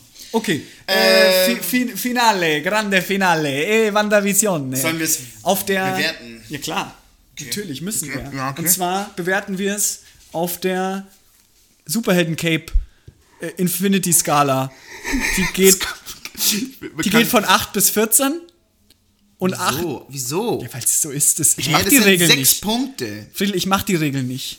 Das ist die offizielle, ich weiß jetzt schon den Namen nicht mehr, Cape Infinity Stone Superhelden Cape Ja, dann, dann gib doch Skala. mal deine Wertung ab. Nee, komm, mach, mach die, du die langweilige, mach du 1, von 1 bis 10. Was ist denn. Ach so, ein. Okay, danke. Ich darf 1 bis 10 machen. Ja, oh, ba, ba, ba, ba, ba, ich gebe. Auch wenn keine eine, was denn? Äpfel oder was sind es dann? Sind es dann Sterne? Punkte, sind es dann Bewertungspunkte. Weißt du, bei Capes? 10 ist das Stärkste, Steinen weiß 1 man ist das was Schwächste.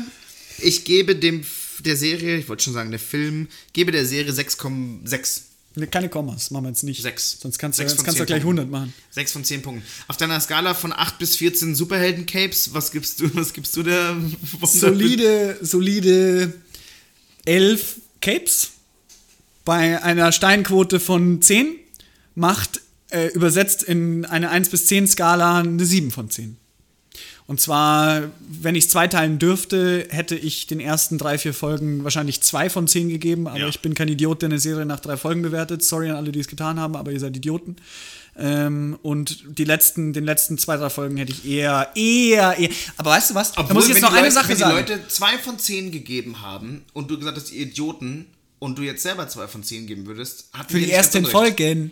Ja, ja. Aber der, Serie so. 2 von 10 geben Ja, ist aber dumm. das ist ja das Problem. Aber den Folgen kann man, aber finde ich, eine schlechte Ja, aber es geben. geht ja darum, dass die Leute die gesamte Serie. das ist bescheuert. Also Da die gesamte Serie. Ja, da müssen wir nicht drüber. Aber eine Sache möchte ich da jetzt noch sagen. Ich gebe 7 von 10, fertig aus. Lustigerweise ist es bei mir immer so, egal was ich gucke von Marvel, es ist irgendwie 90% der Fällen ist es immer eine 7. Es gibt, eine, es gibt bessere, Oh, ich habe schon ein bessere. Siebener. Ich habe schon Es 8er gibt- und 9er auch. Ja, gut, lass mal Infinity War und Endgame vielleicht außen vor. Civil War finde ich mega stark. Civil War fand ich auch super geil. Eine 8,5. Aber zum Beispiel, ich nehme mal das Beispiel Thor Ragnarok. Das Neun. ist bei mir eine hohe 7 von 10, während Iron Man 1 bei mir eine mittlere 7 von 10 ist. Und ich fand den ersten Ant-Man eine niedrige 7 von 10. Aber es ist alles immer eine 7 bei Ja, mir. Es also ist ich- alles, also fast alles mit einzelnen Ausnahmen immer auf so einem Grundlevel. Ja, ich finde so geht's Civ- mir da einfach. Ich finde Civil War und Ragnarok sind bei mir fast bei einer 9, die haben mich schon extrem gut unterhalten. Aber wenn ich die jetzt neben, neben andere Filme stelle, die ich ähnlich bewerten würde, würde ich dann halt immer am Schluss sagen, ja, zum Beispiel Three Billboards Outside Ebbing, Missouri, dem würde ich vielleicht eine 9 von 10 Ja, geben. der hat bei mir eine 9. Dann würde ich mir halt, dann denke ich mir Kommt halt auf die jetzt so, Skala an, aber auf eine normale wenn ich 9. jetzt gerade gesagt habe, Thor Ragnarok hat eine 9 und dann beide Filme Ja, sollen genau. eine 9 haben, das Ja, ist dann ja. irgendwie so. Aber vielleicht da- muss dann- man, vielleicht muss man einfach, ist Marvel und Superheldenfilme so ein eigenes weirdes Ding, dass man das vielleicht einfach getrennt betrachten Ja, muss. wir, wir, nicht. das muss in Luftballons und ähm, platzenden Partyhüten gemessen werden, weil es eigentlich, wie Martin Scorsese auch wieder gesagt hat, keine richtigen Filme sind. aber das finde ich ich auch auch nicht bescheuert. überschreibe. Nee, das will stimmt ich auch nicht. Also das Das ist will so, ich auch nicht Das ist so unterschreiben. alte, alte, Männergelaber irgendwie. Ich weiß auch nicht. Das, das finde ich jetzt nicht richtig, aber Alles vielleicht, Siebener. aber das sind ist alles lustig. Vielleicht müsst, muss man drüber nachdenken, wie man diese Filme bewertet. Naja. Gut. Sind wir fertig? Sind wir fertig? Ähm, vielen Dank fürs Zuhören. Mille grazie as always. Schreibt haben- uns unser. F nee, du, sag du. Nö, Nee, sag du halt. Jetzt sag ich halt auch. Wir äh, haben vielleicht bald News. Aber das ist immer cool, sowas zu sagen und dann keine Und dann News nichts zu sagen. Vielleicht. Vielleicht kommen bald Umständen extrem kranke bald Nachrichten. krasse Sachen. Und vielleicht auch nicht. Aber vielleicht gibt es extrem Eine Stunde Nachrichten 13 ist ganz gute Zeit, ne? Also, äh, wer es bis jetzt geschafft hat, kriegt auf jeden Fall ein High Five. Und jetzt einen ganz kurz mal bitte ein Shoutout an Sven, weil das bekommen unsere ZuhörerInnen nicht mit. W wann bist du gekommen, Sven? Vor wie vielen Minuten? Wir haben Stargast heute da. Ja, als ich, als ich vorhin kurz an die Tür gegangen bin, Ich glaub, ist Sven eher 40 reingekommen. Und der sitzt jetzt die ganze Zeit hier und hört uns zu. Also Ja, das ist quasi unsere, unsere erste Live-Folge auch. Danke, Sven. Ich weiß, Stimmt, nicht, das ist unsere erste Live-Folge. ich weiß nicht, ob das ein gutes Zeichen ist, dass Sven die ganze Zeit nichts gesagt Nee, ich hat. fand's sehr diszipliniert, ich fand's sehr äh, höflich. Guter Mann. Also schaut er dann Sven, lasst ihm alle lieben Gruß da, Ja. gebt ihm High Five, wenn ihr ihn auf Und, der Straße trefft. Schreibt uns Feedback bitte, schreibt uns, äh, was ihr gut fandet, was ihr schlecht fandet, schreibt uns gerne auch, wie ihr WandaVision fandet, schreibt uns bitte auch gerne, was wir demnächst mal machen sollten. Ich glaube, es wird, ich, ich tease jetzt einfach mal an, es könnte sehr gut Ryan the Last Dragon Ja, werden. wenn wir da noch Bock drauf haben, dann ich bin aber dafür, Flo, dass wir jetzt mal aus der Disney-Welt mal ja, raus wir müssen echt mal wieder was anderes Wir machen. müssen haben auch aus der. Streaming-Welt raus. Ich will mal, einen, dass wir wieder Das so können einen wir aber nicht. richtig Nee, normalen Ja. Film bewerten, Ah, ah. der nicht Netflix-Produktion ist, eine Amazon Das war das letzte Mal bei. Tenor. Tenet. Tenor. Tenor. Beim Tenor. Tenor. Beim Ja, Tenor. aber vielleicht fällt uns ja was ein. Vielleicht. Ja, vielleicht auch mal was Altes. Hat jemand mal Bock auf was Altes? Citizen Kane zum Beispiel. Wollten wir eh so lang gucken. Ja, mal ein Klassiker. Wir machen mal eine Klassikerfolge. Leute, als, ich sag's jetzt, die nächste Folge ist eine Klassikerfolge. Oh scheiße, jetzt haben wir uns in was reingeritten. Jetzt hast du es wieder gedroppt, doch, ohne wir dass wir uns weg, wir abgestimmt müssen- haben. wir Jetzt haben wir, jetzt stecken wir in nein, der wir Scheiße. wir Danke für nichts. Jetzt müssen wir uns Wir alte Filme raus. angucken. Alte Filme sind immer doof. Da gibt's keine Action. ne? Okay, hey, äh, mach mal einen Schlussstrich. Eine Stunde 15 und zwar auf die Sekunde. An, Danke fürs Zuhören. An alle, danke fürs Zuhören. Tschüss, Schön bis mit zum ciao nächsten mit Mal. V, Kussi aufs Bauchi, tschüss. Wiederschauen.